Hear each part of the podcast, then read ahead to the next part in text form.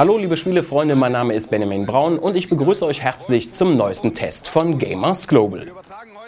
Nachdem ich mich vor gut zwei Wochen bereits ausführlich mit eFootball PES 2021 beschäftigt habe, bei dem es sich lediglich um eine rudimentär geupdatete Version aus dem Vorjahr handelt, steht nun Konkurrent FIFA 21 im Fokus. Im vergangenen Jahr beklagten sich so manche Spieler darüber, dass insbesondere der beliebte Sammelkartenmodus FIFA Ultimate Team bzw. FAT sowie die Karriere ohne nennenswerten Innovationen auskamen. In diesem Jahr ist das anders. Neben einer leicht überarbeiteten Menüstruktur könnt ihr nun deutlich größeren Einfluss auf die Entwicklung der Spieler sowie auf die der Verträge nehmen. So könnt ihr durch gezielte Trainingssessions einen gelernten Innenverteidiger auch zu einem Außenverteidiger umlernen oder aus einem Linksaußen einen Rechtsaußen machen. Ihr legt zudem längerfristige Trainingspläne an, um optimale Werte bei Moral, Fitness oder auch dem neuen Wert Bissigkeit zu erzielen. Dieser Wert legt die Wahrscheinlichkeit dafür fest, ob bzw. wann ein Spieler sein maximales Leistungsvermögen abrufen kann. Konkret gewährt die Bissigkeit also quasi eine Art kurzzeitigen Boost auf die Leistungswerte, wodurch etwa die Laufgeschwindigkeit erhöht wird. Wirklich bemerkt hätte ich davon allerdings im Zweifel wenig. Das dürfte bei entsprechend hohem Bissigkeitswert aber schon anders aussehen.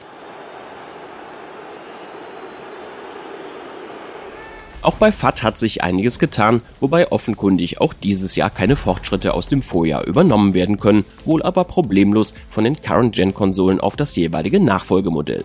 In FAT Coop oder FAT Events spielt ihr auch gemeinsam. Erweitert wurden darüber hinaus die Anpassungsoptionen für das eigene Stadion mit Logos, Fangesängen und Co. Koop-Partien mit bis zu drei Spielern sind zudem auch in Volta Football möglich, also dem Modus, der im vergangenen Jahr The Journey erstmals ersetzte.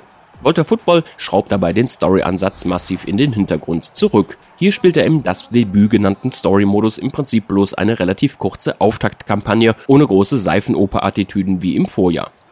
Viel mehr als 90 Minuten seid ihr damit dann auch nicht beschäftigt. Danach geht es quasi nur noch ums Managen und Trainieren eures Teams bzw. eures Avatars sowie um die Freischaltung neuer Klamotten.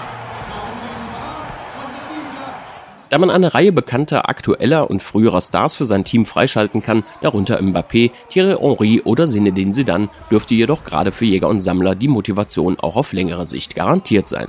Bei mir war die Luft relativ früh raus. Denn Volta ist zwar immer noch schön spektakulär anzuschauen, leidet aber weiterhin darunter, dass die Kleinplatzduelle fast schon etwas zu schnell ablaufen und die KI-Gegner zumindest auf den höheren Schwierigkeitsgraden zu leicht Tore erzielen. Die wichtigsten Neuerungen aber betreffen das Gameplay selbst, die teils auch den Volta-Modus betreffen. Mit den sogenannten agilen Dribblings führt die AI ein System ein, das entfernt an die Finesse-Dribblings in PES erinnert, sich für mein Empfinden aber besser steuern lässt und aufgrund der recht aufmerksamen Verteidiger spätestens auf den höheren Schwierigkeitsgraden deutlich wichtiger und nützlicher wird, als es in der Konami-Simulation der Fall ist. Gerade in Kombination mit dem im Vorjahr noch deutlich fehleranfälligeren Kollisionssystem fühlt sich FIFA 21 deutlich realistischer an, auch wenn der Spielaufbau und Verlauf im Vergleich zu PES weiterhin weniger dynamisch, ja bisweilen sogar recht träge wirkt. Dafür aber werden die Möglichkeiten erweitert, dieses Manko manuell auszugleichen, indem man etwa recht intuitiv mit dem rechten Stick die Laufrichtung eines Mitspielers vor einem tödlichen Pass beeinflusst. Den macht er ganz seriös ins leere Tor. Es sind aber wie so oft gar nicht so sehr die großen Veränderungen, sondern die vielen kleinen, durch die sich FIFA 21 in der Summe anders und vor allem besser spielt als letztes Jahr. So hat die KI zwar unterm Strich gar nicht so viel dazugelernt, was Stellungsspiel, Laufwege, Zweikampfverhalten oder Reaktionsschnelligkeit betrifft. Im Zusammenspiel aller Verbesserungen kommt FIFA auf dem Platz jedoch deutlich näher an das System aus PES heran. Eine der coolsten Neuerungen aber besteht in der Möglichkeit, Partien gegen die KI in einer schematischen Ansicht in erhöhter Geschwindigkeit simulieren zu können. Das macht mir tatsächlich schon beim Ansehen Spaß, wenn die durch Kugeln dargestellten Spieler über den Platz wirbeln. Vor allem aber kann ich innerhalb dieser Simulation Einfluss nehmen, Spieler wechseln, Team und individuelle Taktiken anpassen. Das sind allerdings nicht die einzigen Möglichkeiten, Einfluss zu nehmen, denn ihr könnt jederzeit per Knopfdruck direkt auf den Platz wechseln, etwa bei einem Elfmeter oder Freistoß aus aussichtsreicher Position, nach einem Gegentreffer oder auch einfach nur so.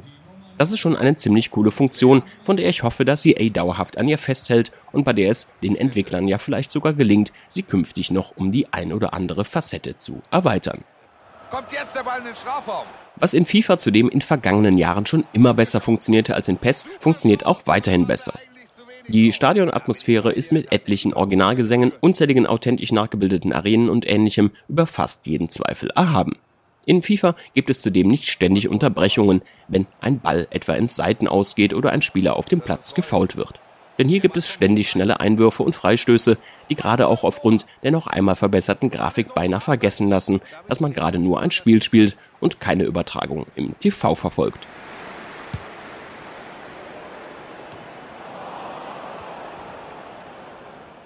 Auch die Schiedsrichterleistung ist überzeugender als in PES. In FIFA 21 wird weder zu kleinlich noch zu zurückhaltend gepfiffen. Ob rote oder gelbe Karten, das passt aus meiner Sicht quasi immer. Ich finde sogar tatsächlich den deutschen Kommentar erträglicher als früher, zumal etwa an den Spieltagen in der Champions League eine neue weibliche Kommentatorin immer wieder mal den Zwischenstand aus einer parallel ausgetragenen Partie durchgibt. Nicht unbedingt etwas Weltbewegendes, aber auch etwas, das das Spielerlebnis zusätzlich abrundet.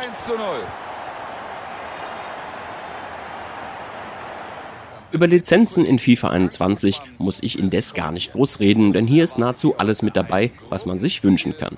Wie gehabt sind alle wichtigen Ligen der Welt vertreten, in Deutschland bis zur dritten Bundesliga. Auffällig finde ich aber, dass man noch ein paar mehr Spieler an ihren Gesichtern sofort erkennen kann als im letzten Jahr. Obwohl der Vorsprung gerade in diesem Sektor auf PES ja schon relativ groß war, hat sich EA nicht etwa darauf ausgeruht, sondern diesen Vorteil ausgebaut.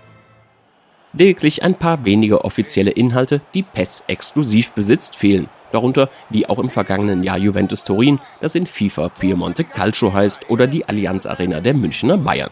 Dafür allerdings gibt es ab diesem Jahr die beiden Mailänder Clubs, AC und Inter Mailand, mitsamt San Siro respektive Giuseppe Miazza Stadion nur in FIFA 21, was deutlich schwerer wiegt als der Juventus-Nadelstich der Konkurrenz. Und damit möchte ich zu meinem persönlichen Fazit kommen.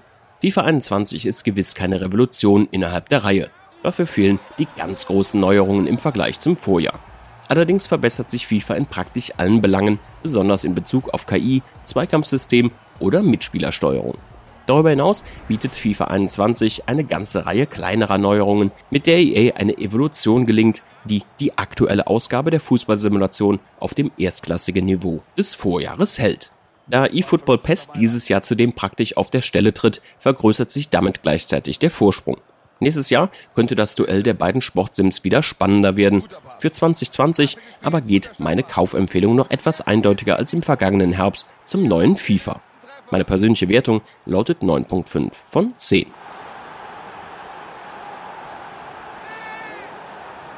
Diesen Test gibt es als Video, Audio und Text. Alle weiteren Infos zum Spiel findet ihr wie immer auf gamersglobal.de.